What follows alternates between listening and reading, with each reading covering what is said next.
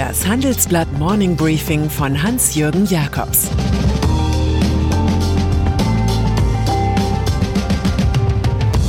Guten Morgen allerseits.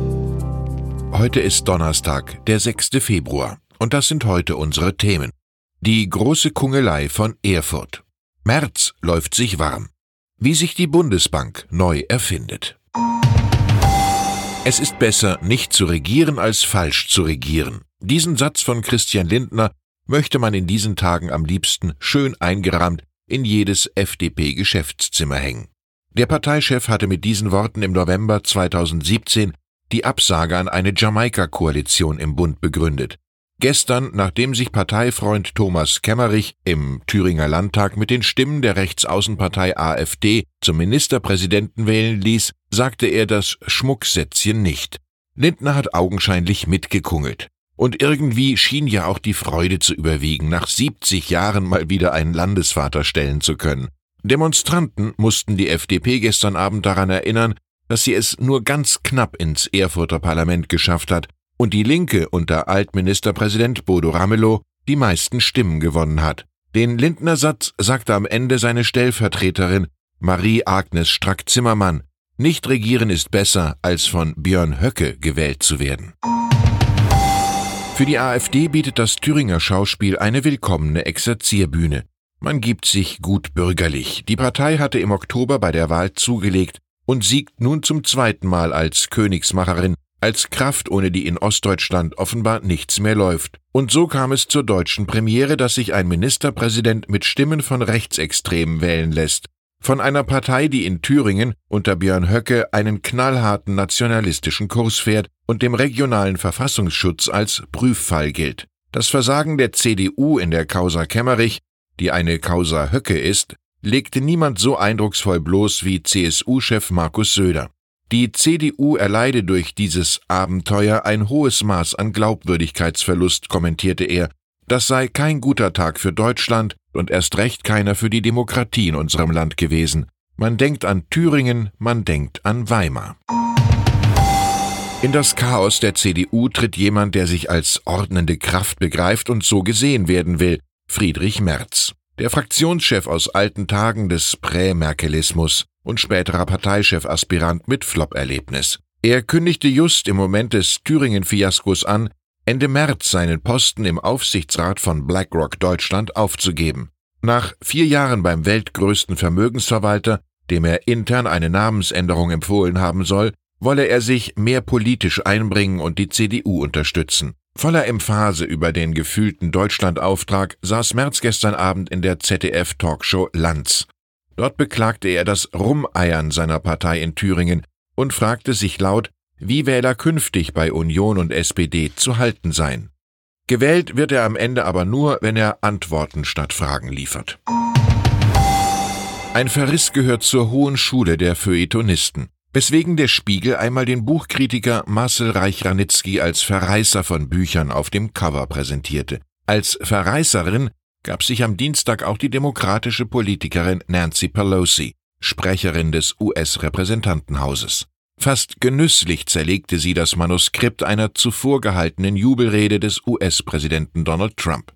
Der Text habe nicht eine Seite Wahrheit enthalten. Auch der deutsche Industrieverbandschef Dieter Kempf zeigt sich kritisch. Anders als von Trump behauptet, sei die Wirtschaftslage in den USA schon deutlich besser gewesen als derzeit, das Impeachment-Verfahren im Senat wiederum überstand Trump wie erwartet gut. Als einziger seiner Republikaner stimmte Mitt Romney für eine Amtsenthebung wegen Machtmissbrauchs. Das Vorgehen des Regierungschefs in der Ukraine-Affäre sei die vielleicht missbräuchlichste und zerstörerischste Verletzung des Amtseides, die ich mir vorstellen kann. Die Zeit der DDR-Wahlergebnisse ist bei Siemens passé. Bekamen früher Vorstand und Aufsichtsrat rund 99 oder 98 Prozent Zustimmung der Aktionäre auf der Hauptversammlung, so mussten sie diesmal mit weniger zufrieden sein. Chefaufseher Jim Hagemann Snabe verzeichnete lediglich gut 93 Prozent Zustimmung. CEO Joe Käser lag mit 94,29 Prozent nur leicht besser. Der Manager mit chronischem PA-Spieltrieb stand im Mittelpunkt einer Neun-Stunden-Diskussion, welche sich um Klimasünden wie das Kohleprojekt in Australien oder um die Zerlegung des Konzerns drehte. Der Börsengang der Energiesparte steht unter keinem guten Vorzeichen, schlussfolgert unsere Titelgeschichte. Cum-Ex. Die Cum-Ex-Steueraffäre droht für einige Finanzinstitute zum späten Blutbad zu werden. In einem Strafprozess um die dubiosen Aktiengeschäfte, für die der Staat ohne Grund jahrelang Steuern erstattet hat, stellte das Landgericht Bonn Folgendes klar. Die betroffenen Finanzdienstleister können sich nicht auf Verjährung berufen. Nun müssen Gesellschaften von Warburg, Societe Generale, BNY Mellon und Hansa Invest damit rechnen, dass Vermögen und Gewinne aus den Betrugstransaktionen eingezogen werden. Insgesamt steht eine Summe von immerhin 400 Millionen Euro im Feuer. So hoch war der Steuerausfall in der Kriminalsache Cum-Ex.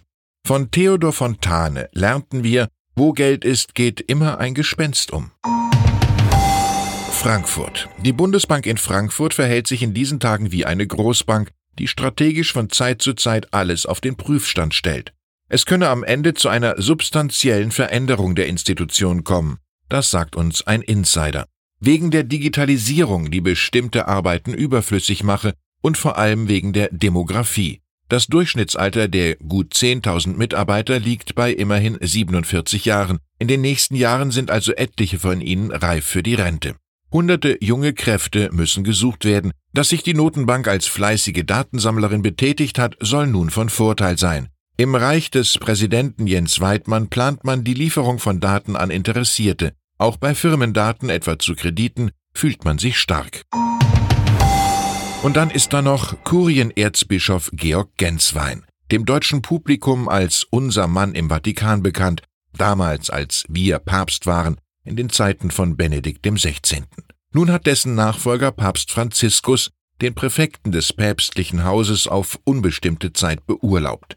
Genswein darf aber weiter als Privatsekretär die Audienzen des emeritierten Benedikt koordinieren. PR-Pannen rund um die Veröffentlichung eines Buches des erzkonservativen Kardinals Robert Zara dürften der Grund für die Entmachtung Gensweins sein.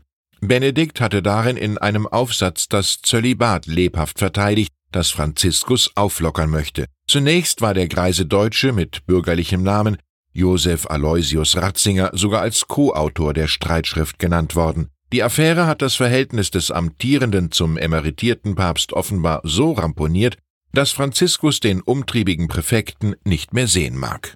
Ich wünsche Ihnen einen göttlich schönen Tag. Die nächsten zwei Wochen werde ich im Lese- und Leisureurlaub verbringen. Chefredakteur Sven Affüppe übernimmt den Wegdienst komplett. Es grüßt Sie herzlich wie immer. Bis zum nächsten Mal. Ihr Hans-Jürgen Jakobs.